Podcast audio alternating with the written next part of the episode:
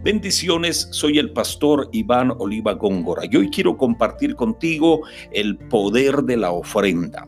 Hay un poder sobrenatural y extraordinario que se desata cada vez que tenemos oportunidad de ofrendar.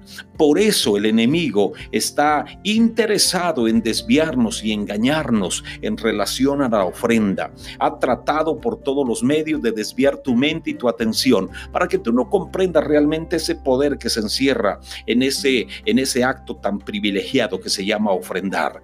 La palabra dice que la ofrenda es tan importante que el mismo Dios envió a Jesucristo, su único Hijo, como una ofrenda por la humanidad.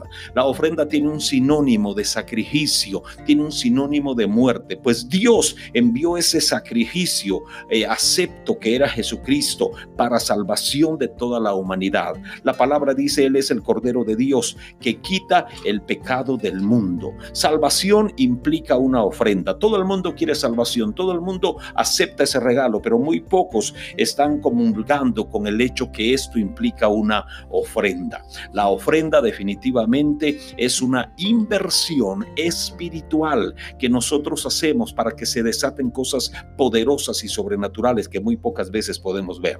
La Biblia dice que Salomón, uno de los hombres más sabios que han existido sobre la tierra, en un momento de crisis y de necesidad, ahí en el altar de bronce que estaba en la tienda de reunión, ofreció mil holocaustos a Dios. Tenía una gran necesidad y él ofrece, en medio de esa necesidad, ofrece una gran ofrenda. Esto lo que representó fue que por la noche, dice la palabra, que la misma presencia de Dios descendió donde él estaba y le dice, pídeme lo que tú quieras. Note esto, una ofrenda tremenda, note ese poder espiritual tan grande que desata. Pídeme lo que tú quieras. Salomón pide sabiduría y Dios le dice, te voy a dar sabiduría como nunca nadie varón ha tenido, pero además de ello voy a darte riquezas como no ha tenido ningún hombre, ni antes ni tendrá después de ti.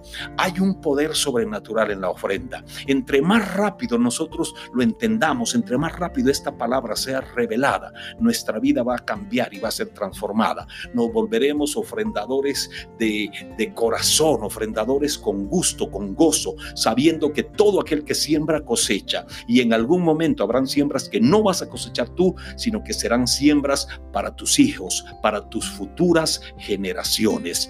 Dios permita que esta palabra se revele a nuestra vida y que podamos entender el poder que eh, eh, encierra la bendita ofrenda.